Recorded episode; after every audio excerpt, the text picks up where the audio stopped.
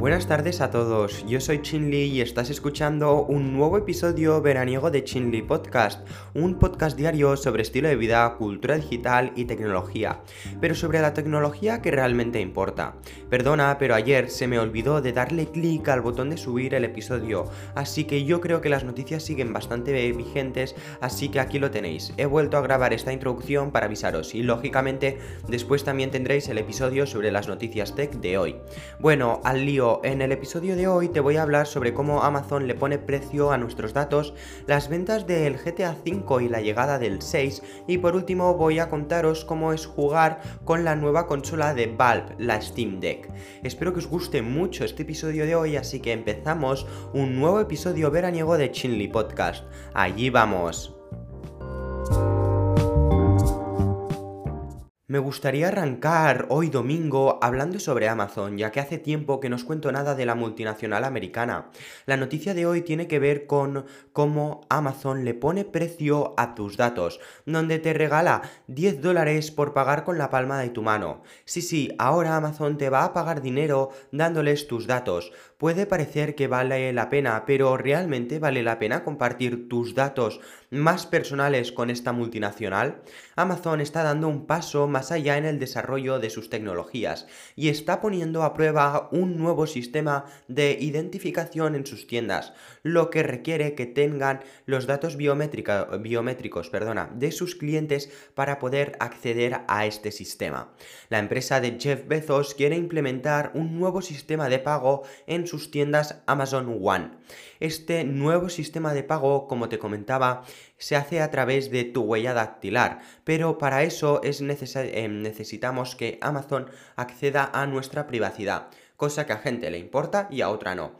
Por eso Amazon nos está ofreciendo 10 dólares por registrarnos a este sistema, ya que de este modo más gente se va a unir.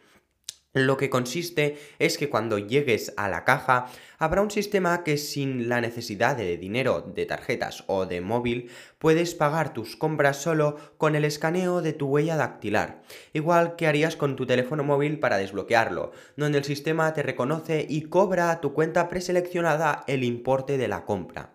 Para que las pruebas salgan bien, Amazon necesita un buen número de usuarios eh, dispuestos a entregar sus datos para que las pruebas salgan bien. Por eso ofrece 10 dólares a aquellas personas que quieran hacerlo de forma voluntaria.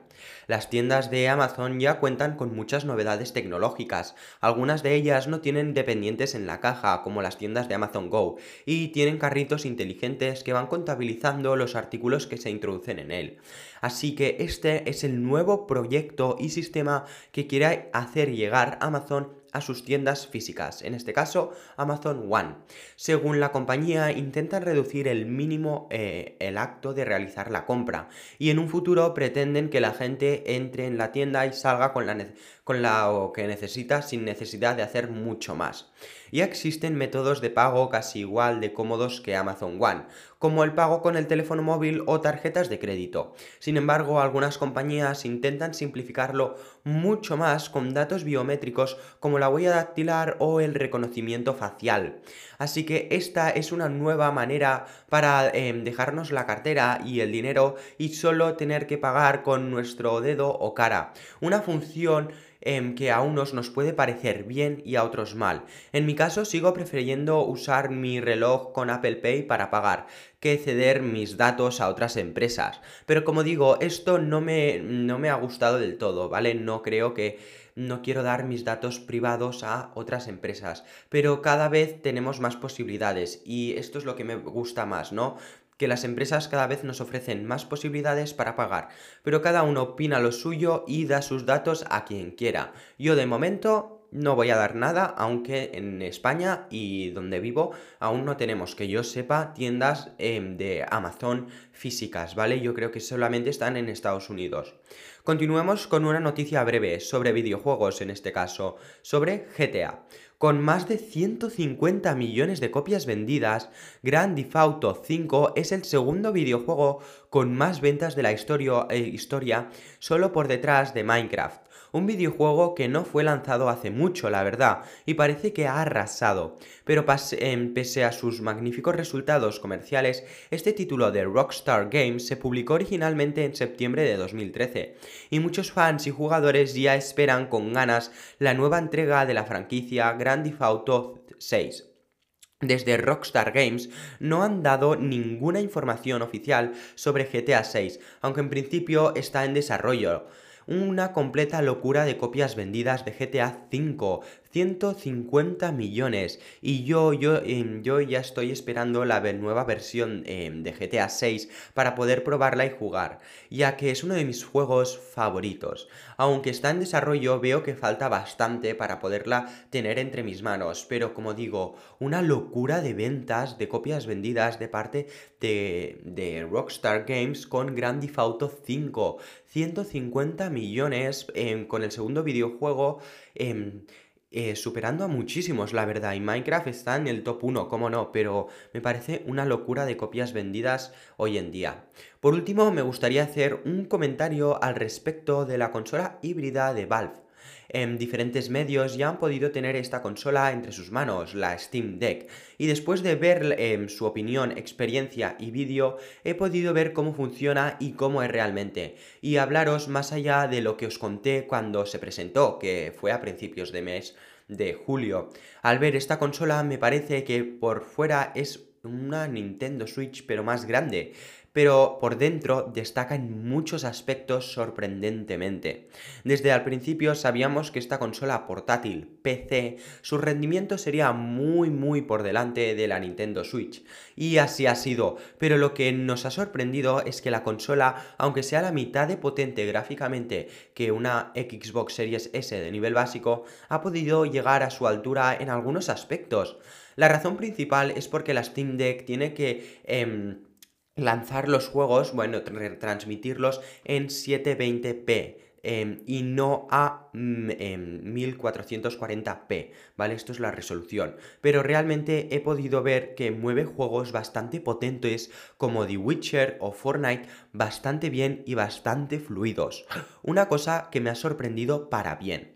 Aunque esta consola no esté a la altura de una PlayStation 5 o Xbox Series X, que son las consolas top que tenemos hoy en día, en algunos aspectos lo está en unas en PS4 o Xbox Series S nivel básico, ¿vale? Digo, ha superado estas consolas que ya me parece una locura por el tamaño que tiene la consola de Valve, la Steam Deck.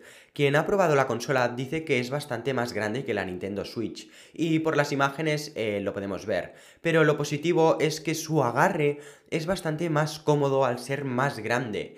En las versiones más caras, al tener una pantalla mucho mejor, se nota la diferencia con el brillo y cuando estás a pleno sol puedes seguir viendo bastante bien la pantalla. Con la versión eh, más top, ¿vale? La más barata, mm, al ver la pantalla el brillo vemos que es un poco menor. También nos encontramos una diferencia de velocidad de transmisión del almacenamiento interno. Te recuerdo que contra más cara es la consola, mejor será esta velocidad de transmisión. Se puede notar que va ligeramente más rápido en algunos juegos, pero no son cambios brutales. Hablando de la batería y el calentamiento, es una parte donde sufre un poco esta consola, porque se puede calentar no mucho, pero se calienta y su batería en juegos, eh, bueno, la batería... Em, Em, eh, podemos ver que se agota bastante más rápido de lo previsto, ¿vale? Ya que con juegos de alta potencia que requieren, em, como digo, potencia, gráficos y em, una alta transmisión de datos, pues eh, al final notamos cómo la batería es castigada y se reduce más de lo previsto. Bueno, esta es mi opinión sobre esta consola, sobre las reviews y otras opiniones que he visto de otra gente probándola.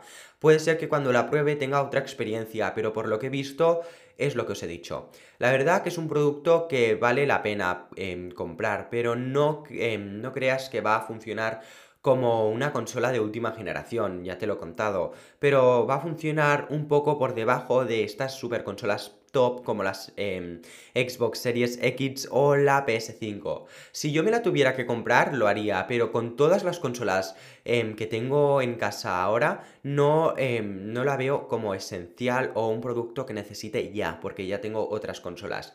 Pero para alguien que no tenga ninguna consola, me parece muy buena opción y que puedas jugar de forma portátil le da un puntazo a esta consola.